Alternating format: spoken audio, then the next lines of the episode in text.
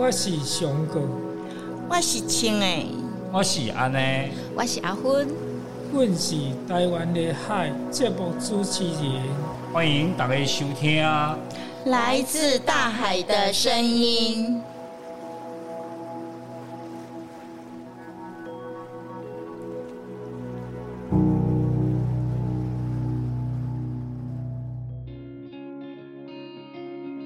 安哥，上次强强勇敢起花后，阿力村长也改变了收集垃圾换花食物的规则，用一公斤的垃圾换得十公克的食物，这样海龟它们就可以避免吃到垃圾袋又有美味的食物，真是一举两得。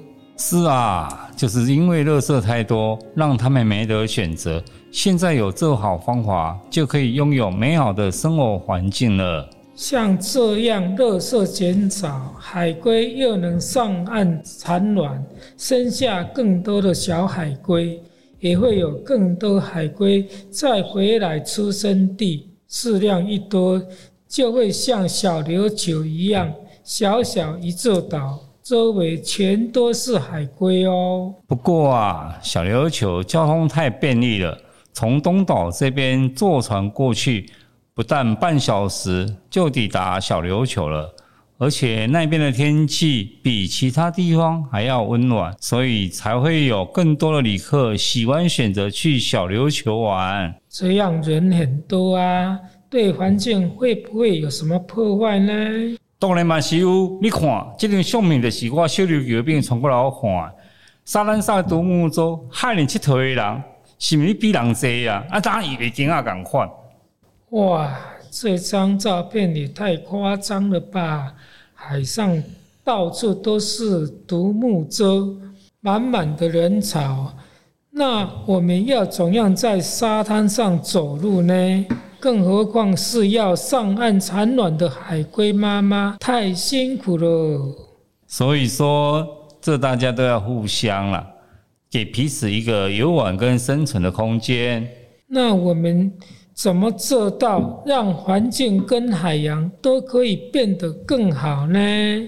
来听我说，有时候我们看到有人在推广减速宣导的时候，又能节能减碳，又能维护生活环境，都觉得自己要带环保杯啊、环保筷出门的。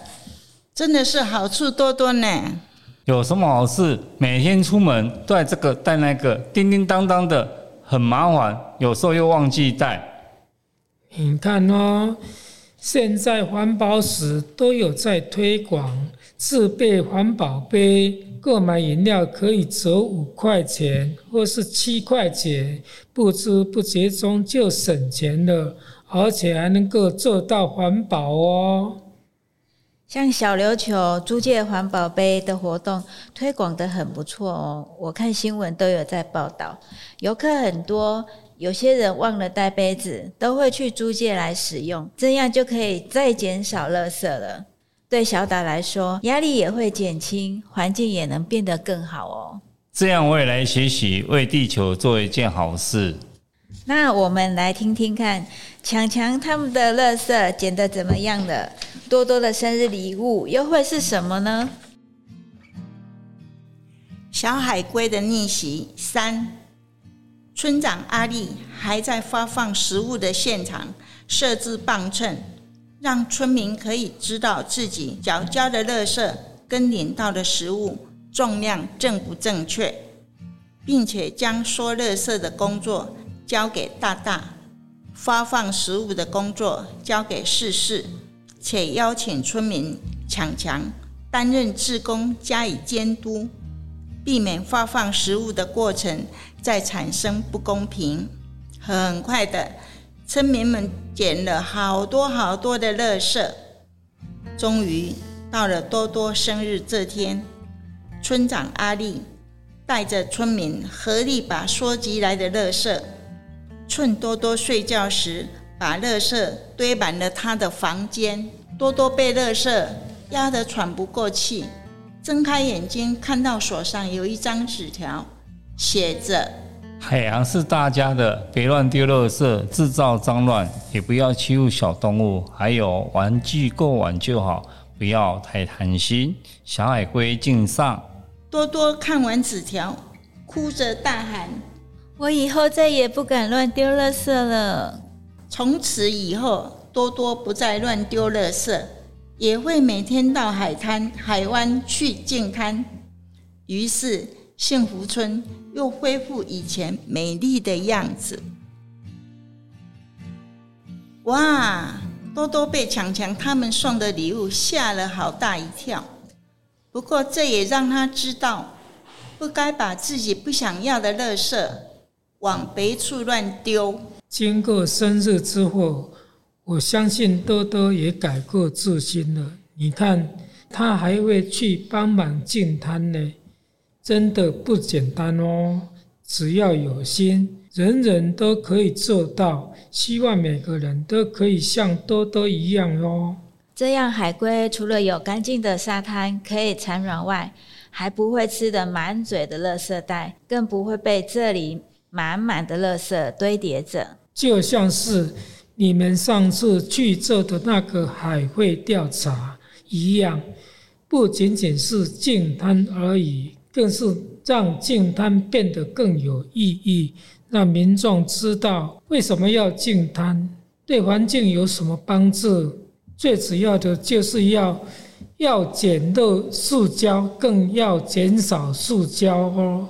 除了净滩，我们还能做其他的，比如说出门买菜的时候，我女儿都会提醒我，不要一个摊位拿一个塑胶袋，自己携带购物袋。但忘记的时候也没关系，记得塑胶袋要重复使用，这才是好的循环。听起来蛮容易的，下次我跟老婆去逛街的时候，也要互相提醒，随手的一件小事。也能成为保护环境的一件大事呢。故事的最后，咱作为来讲一句话，希望大家咱记得，嘛邀请线顶的观众朋友，每人做一件代志，就会当让海洋变得更美丽，绿色环保要做好，海洋生态没烦恼。期待空中再相会，下一摆继续收听台湾的海这个节目。如果大家想要知道这个节目更多的资讯，请上 FB 搜寻志邦公益馆后加是 A 健康哦。谢谢大家。